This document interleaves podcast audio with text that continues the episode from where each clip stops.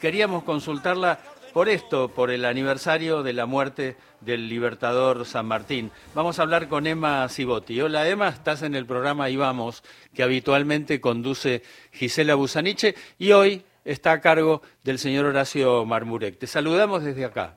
Gracias, Carlos. Gracias, Horacio. ¿Cómo están? Bien. Eh, a ver, ¿qué clase de, figura fue para vos en tu tiempo de estudiante, me refiero, o cuando eras chica, ¿no? ¿Qué, tipo de figura fue San Martín y cómo fue eh, cambiando esa percepción eh, a partir de, bueno, de, tu, de tu profesorado, de, de tu docencia, etcétera, etcétera? Bueno, yo en realidad estudié en Santiago de Chile toda mi primaria y mi secundaria. Con lo cual, Argentina, ¿eh? Argentina que vivía con su familia en, Santiago, de Chile.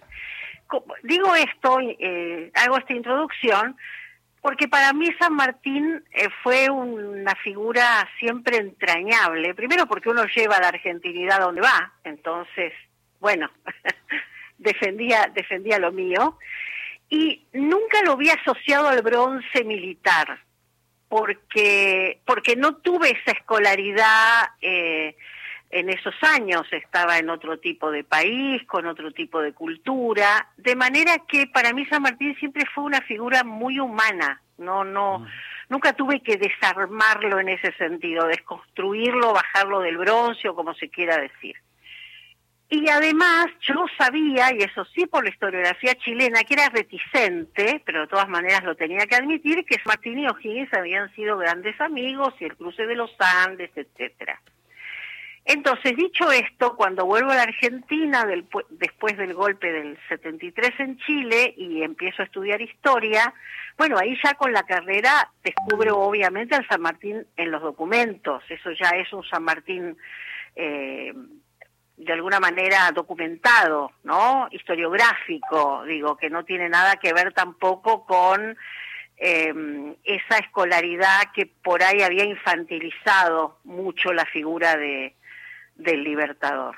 Así que siempre tuve con, con San Martín esa, como esa, digamos, esa sintonía de entrar directamente sobre sus acciones, su obra, em, sus escritos, etcétera, eh, digamos, de una manera directa, no tuve que usar intermediarios, no tu, eh, insisto mucho con esto, no tuve que humanizarlo porque yo ya lo tenía humanizado. Claro, no tuviste que deconstruirlo y traerlo fuera de la estampita o el bronce, el santo de la espada o este, eso que para alguien criado en, el, en, la escuela de los 70 sí era la, la norma habitual y con la cual hoy creo yo que no, no está tan presente en, en, digamos, en las, en las juventudes nuevas. No, para nada, ya no. No, no, no, es que se desmilitarizó de alguna manera San Martín.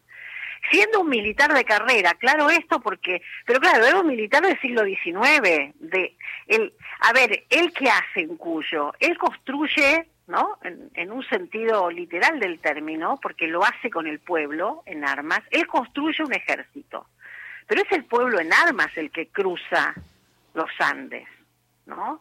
Por supuesto lo prepara, lo entrena, eh, hay muchas este, documentos y memorias de la época sobre la manera en que San Martín se dirigía a los soldados, a los negros, a los granaderos, eh, hablaba llanamente con ellos, les, los inspiraba, como se dice ahora, los entusiasmaba, era un conductor. Es que, es que los hombres del siglo XIX para poder hacer la revolución de la independencia fueron conductores de pueblos, de pueblos en armas, obviamente. Claro, ahí aparece una diferencia eh, rápida que por ahí eh, solamente con la mirada militar quedaba dando vueltas, que también hacía política. Era un hombre que hacía política. Totalmente, todo el tiempo. que parece que eh, durante muchos años las dos, las dos este, palabras no podían caber en un prócer, ¿no? Un prócer no podía ser político.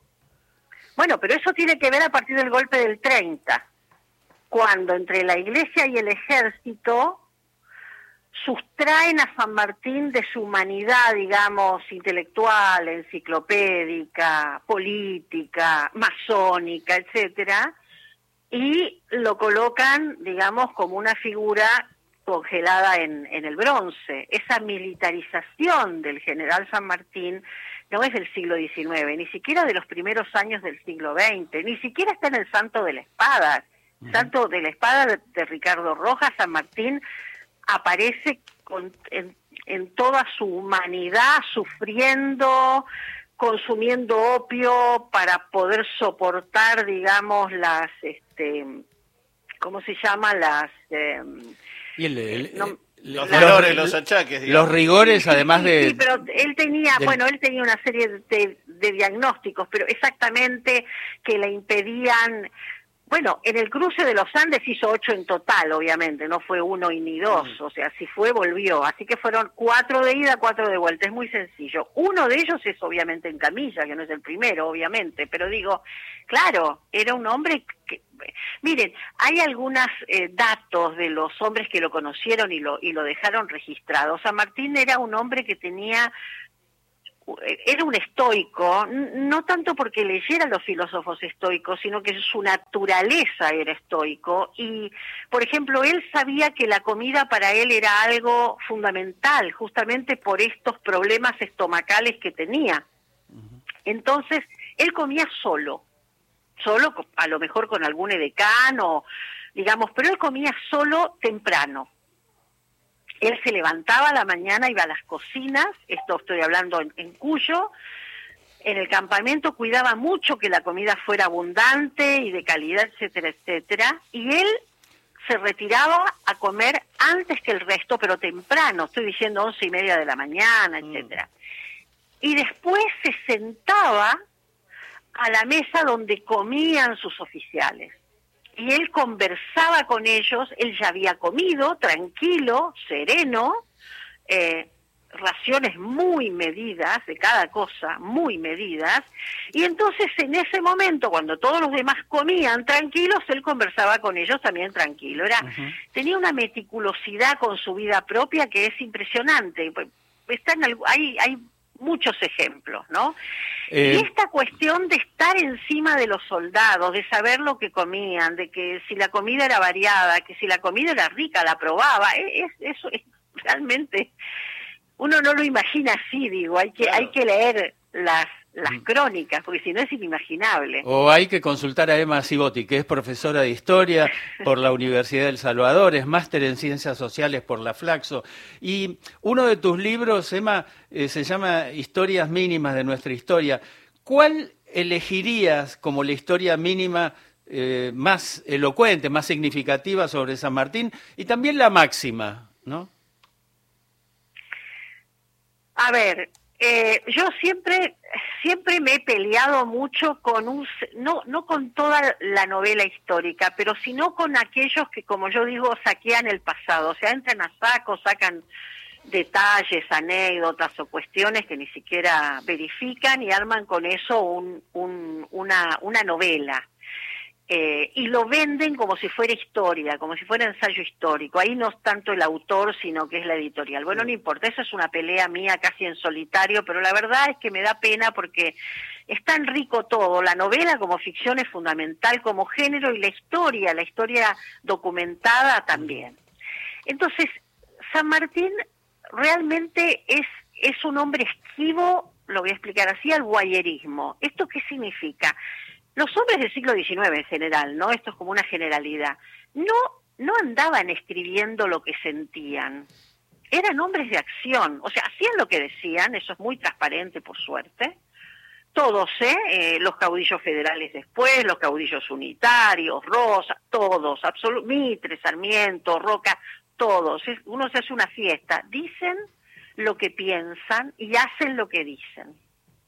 Así que es muy, muy sencillo llegar, digamos, a, sopesar, a discutir, a debatir, lo que ustedes quieran, analizar las acciones de esos hombres. San Martín fue así. Entonces, e, es muy difícil entender por qué se le adjudican cuestiones que no están en los documentos y que él jamás podría ni haber pensado, ni haber dicho, ni haber elucubrado. ¿Qué cuestiones son?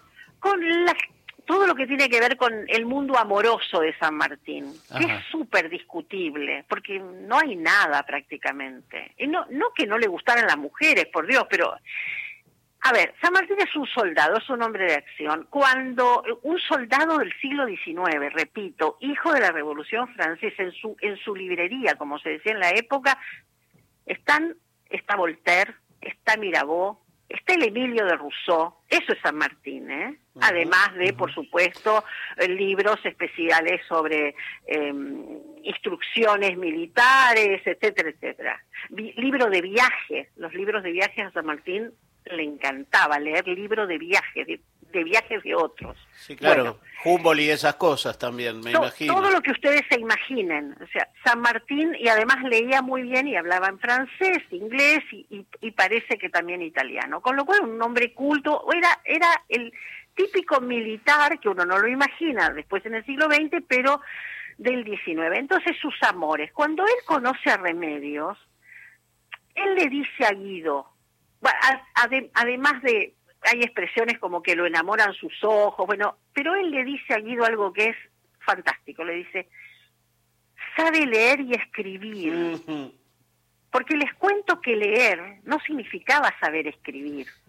La, la lectoescritura que nosotros hemos heredado de la pedagogía del siglo XIX no estaba inventada a fines del siglo XVIII, con lo cual las personas aprendían a leer, era lo más fácil, pero no necesariamente escribir. Escribir era inclusive una, una, un ejercicio de motricidad fina muy complicado. por eso era, que, el escribiente era un trabajo. Exactamente, exactamente. Entonces, ¿por qué le interesa que Remedios sepa leer y escribir? Porque Remedios va a poder leer sus cartas sin intermediarios y le va a poder contestar con sus propias palabras las cartas que él le escriba y que le eh, responda. Bueno, sabrá seguramente que en los últimos años, por lo menos en los últimos dos años, hubo una cantidad de estrenos teatrales en torno de la figura de Remedios, ¿no? Sí, sí, sí. sí. Bueno, una figura muy interesante, mucho más jovial y dicharachera también de que lo que las crónicas han registrado. En fin, eh, pero no una mujer necesariamente que andaba con los soldados o los oficiales o suboficiales de San Martín cuando San Martín andaba afuera. Son cosas que no, no las podés sostener porque la documentación no te da. Y además hay un dato que es clave. La madre de Remedios estaba tan enojada con San Martín que, a ver, quema todo, quema todas las cartas que Remedios había guardado del, del general y no no queda correspondencia. Y había habido mucha correspondencia. No no es algo que digo porque sí digo porque hay un cronista de esos años que viene a Buenos Aires estamos hablando de 1819 20 eh, en realidad. San Martín ya está en Perú y entonces eh, este este oficial trae correspondencia de San Martín para Remedios.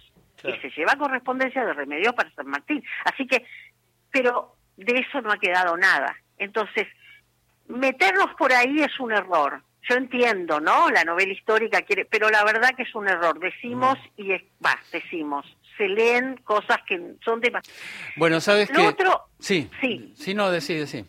No, lo otro que me parece interesante, que no está tan documentado, es decir, está muy documentado, pero no está tan tan exhibido, es la conciencia que tenía San Martín del sufrimiento y del costo social del proceso de emancipación.